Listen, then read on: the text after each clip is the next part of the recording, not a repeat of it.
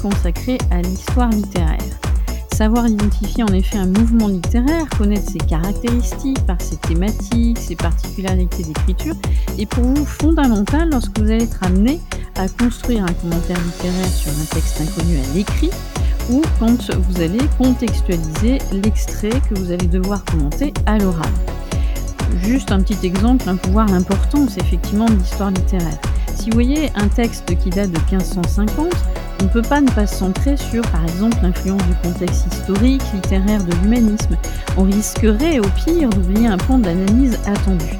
Par contre, si vous êtes capable d'avoir en tête des points majeurs de ce mouvement littéraire, eh bien, ils vous permettront, ces points, d'orienter vos analyses de façon pertinente euh, ils vous serviront euh, dans l'introduction générale, par exemple pour l'écrit, ils vous permettront de trouver des axes d'études pertinents. Et puis euh, à l'oral, cela permettra d'affiner vos analyses stylistiques. Et vous en doutez, l'examinateur comme le correcteur fera la différence à ce moment-là. Alors aujourd'hui, dans cet épisode, nous allons nous intéresser à un mouvement littéraire marquant au XXe siècle qui a euh, parcouru ou qui est apparu, on va dire plutôt dans les années 1950. Je sais nommer Jeune homme, le nouveau roman.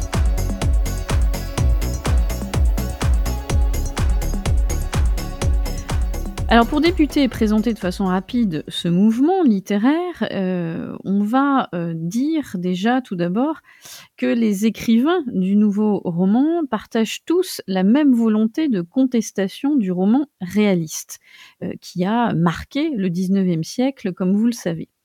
Ils vont vouloir inventer de nouvelles techniques d'écriture qui, pour eux, correspondent à une nouvelle vision du monde, un monde qui, puisqu'on est dans les années 50, est perçu comme déshumanisé, fragmenté, euh, et donc vous allez voir certaines de ses caractéristiques. L'expression du nouveau roman euh, n'est pas apparue tout de suite. Euh, tout d'abord, ce fut des expressions comme école du regard, nouveau réalisme, jeune roman, que la critique avait mis en place euh, dans les années 50 lorsque ces jeunes écrivains commencent à publier. Et puis l'expression nouveau roman va finir euh, par s'imposer et elle est consacrée véritablement en 1963 par l'un de ses plus grands représentants, Alain Robbe-Grillet, dans son essai pour un nouveau roman. Mais toutefois, il convient quand même de, faire un retour en arrière pour comprendre cette nouvelle génération euh, d'auteurs. Euh, et c'est pas finalement un mouvement qui est apparu euh, par hasard comme ça dans les années 50. Il faut voir que c'est une longue maturation de la réflexion au XXe siècle sur le roman. Faisons donc un petit retour en arrière. On est au début du XXe siècle et après l'hégémonie du roman réaliste, les écrivains de ce début de siècle explorent des voies nouvelles. Ils veulent abandonner en particulier l'intrigue comme fil conducteur du récit, ils veulent accorder la primauté à la représentation de la conscience et la perception subjective des événements. Et donc on va davantage s'intéresser sur euh, l'opacité euh, des personnages, de l'histoire, et vous avez deux noms à retenir qui euh, vont marquer ce début du XXe siècle et qui vont être quelque part les précurseurs du nouveau roman. C'est pour ça qu'on fait ce petit retour en arrière pour que vous compreniez bien, et puis parce que ces deux noms qu'on va évoquer, peut-être que vous les aurez à l'écrit. Alors on est en 1913 et dans l'indifférence générale, paraît à compte d'auteur, après le refus de nombreux éditeurs, une œuvre qui s'appelle Du côté de chez Swann, d'un jeune auteur prénommé Marcel Proust. Ce premier roman d'un mondain devenu écrivain marque euh, l'avènement du roman français moderne pour autant. À la recherche du temps perdu va marquer un tournant dans la production romanesque hein, qui va effectivement délaisser la fresque sociale pour privilégier l'introspection. Euh, petit euh, euh, rappel de ce qu'est la recherche du temps perdu, mais s'il faudrait des heures et des heures pour présenter cette œuvre génialissime, Proust, en fait, à travers cet ouvrage, revient sur ses souvenirs d'enfance et c'est la fameuse petite Madeleine dont vous avez entendu parler peut-être. Et en fait, au-delà des souvenirs d'enfance, Proust propose une réflexion sur la littérature, sur la mémoire, sur le temps Et cette œuvre que l'on a qualifiée aussi d'œuvre cathédrale, heu, puisque vous avez, heu, l'ampleur, hein, des milliers de pages qui la constituent, heu, donc cette œuvre cathédrale, traduit la tentative de Proust de recomposer le monde disparu de sa jeunesse par la puissance qui est conjuguée, puissance du souvenir et puissance de l'art. Et donc on voit bien que c'est une œuvre qui délaisse complètement le principe de la chronologie habituelle que l'on avait dans les romans. Donc ça, c'est lui qui va amorcer cette nouvelle vision, heu, d'écrire. Et puis vous avez un deuxième nom qui est à retenir, le nom d'André Gide. Cette fois-ci, nous sommes en 1925 et heu, Gide, lui, pour le coup, est déjà auteur d'une œuvre considérable et va publier une œuvre significative et qui va permettre de comprendre nos, heu, jeunes romanciers des années 50. Il écrit Les Faux Monnayeurs. Alors ce texte surprend. Pourquoi? Parce qu'il est avant tout basé sur le principe de la mise en abîme, c'est-à-dire, heu, un roman à l'intérieur de l'intrigue, heu, comme le principe, hein, de poupées russes et heu, cet ouvrage, ce roman, va bousculer les codes traditionnels et fait souffler quelque part un vent nouveau sur les littératures, de l'entre-deux-guerres. Heu, donc vous avez comme une sorte d'histoire dans l'histoire, avec une multiplicité, heu, de narrateurs.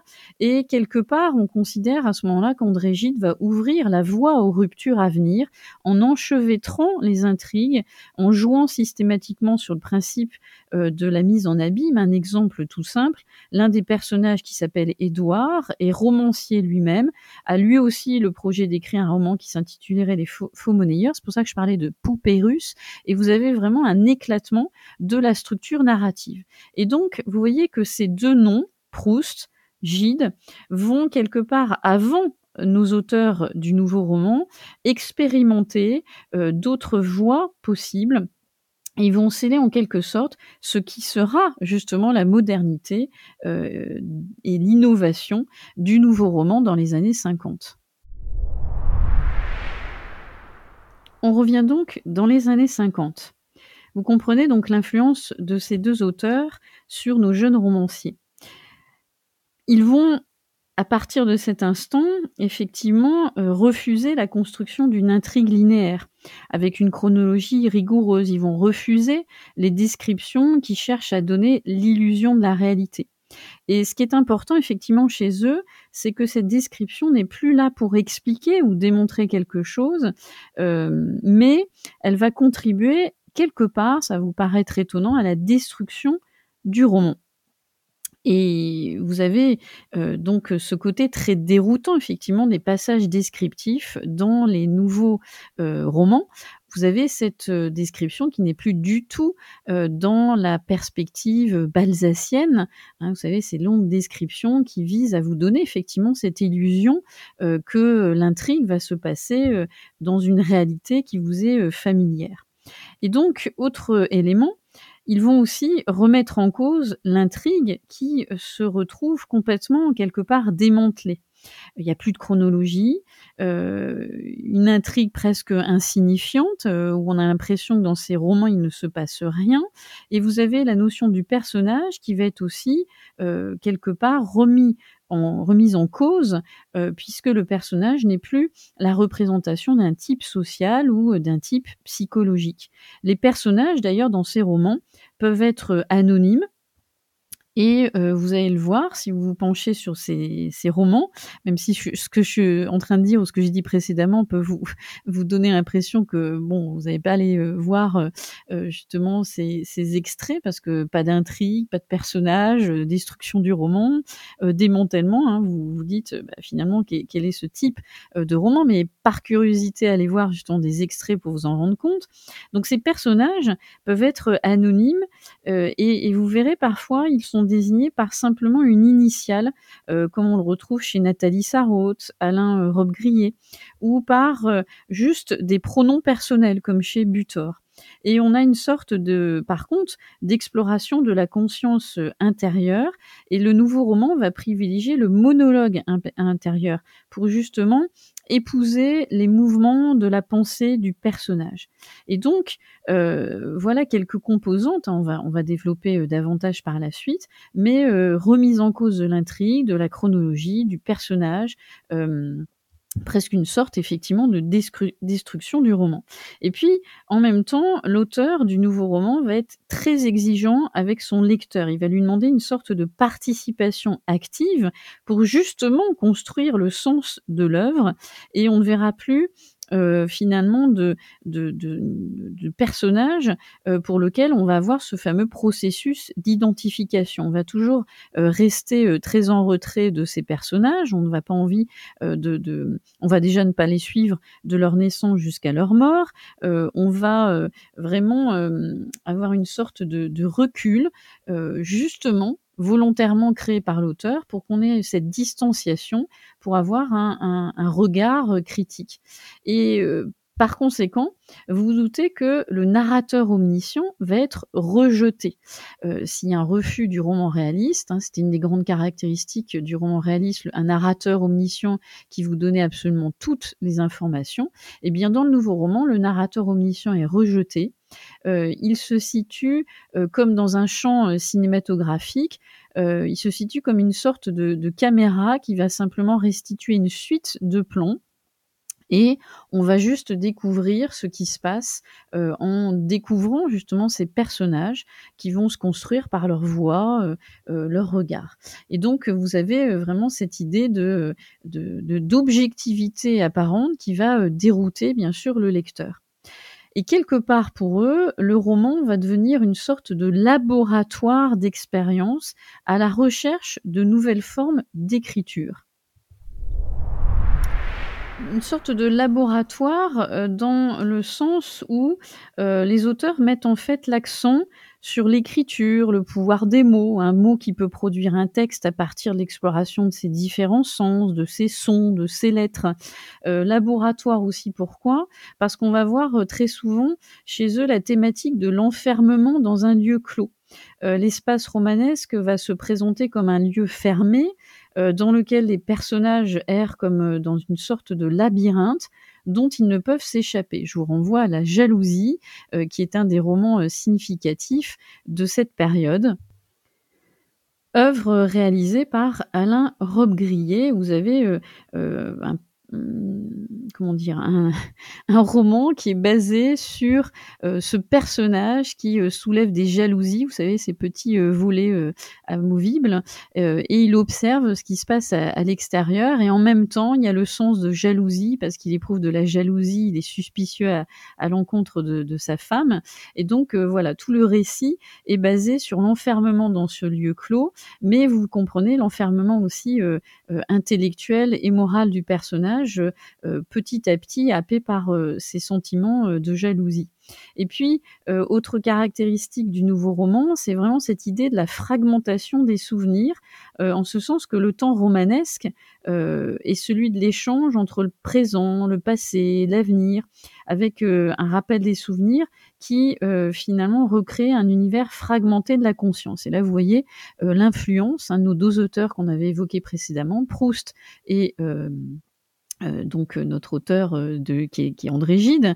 Ces 2 auteurs, hein, voyez, par, cette thématique, du souvenir, du passé, le principe des poupées russes dans l'organisation du récit, eh bien, on le retrouve quelque part dans nos auteurs, du nouveau roman.